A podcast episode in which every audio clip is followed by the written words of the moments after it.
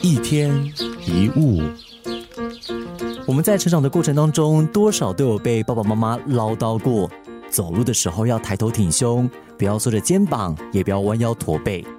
可能过去会觉得，哎呀，爸妈干嘛管那么多？但其实行得直，坐得正，带来的好处非常的多。曾经有一个实验，一个团队拿了一百张姿势不佳的人。他们可能是垂头、缩肩、腹部凸出来等等，还有一百张姿势优美的人的照片，给一群人做判断。大家公认那些姿势不佳的人比姿势优美的人看起来比较不受欢迎、不友善、缺乏活力跟没有自信。这个时候，你再想一想，你认识的最有自信的人，当你第一眼见到他们的时候，你是如何感觉出他是一个有自信的人？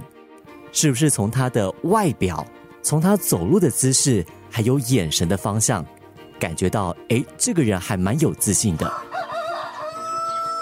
情绪的英文是 emotions，动作的英文是 motions，所以两者是分不开的。每当我们的心情改变的时候，身体也会跟着改变。就好像我们愤怒的时候，会自动的握紧拳头，下颚会变得紧绷。当我们不自信的时候，人也比较弯腰驼背，眼神涣散。随着我们身体的改变，心情也会改变。如果我们总是弯腰驼背，我们就很容易也会跟着沮丧，跟没有自信。相反的，如果我们打起精神，抬头挺胸，马上就会觉得心情好一些。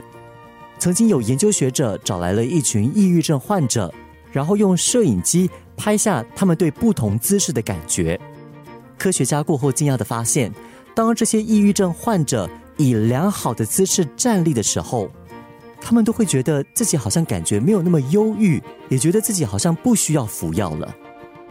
身体是看得见的灵魂，灵魂是看不见的身体。一天一物，所以当你感觉身体沉重、无精打采、提不起劲的时候，就越应该挺起身子来。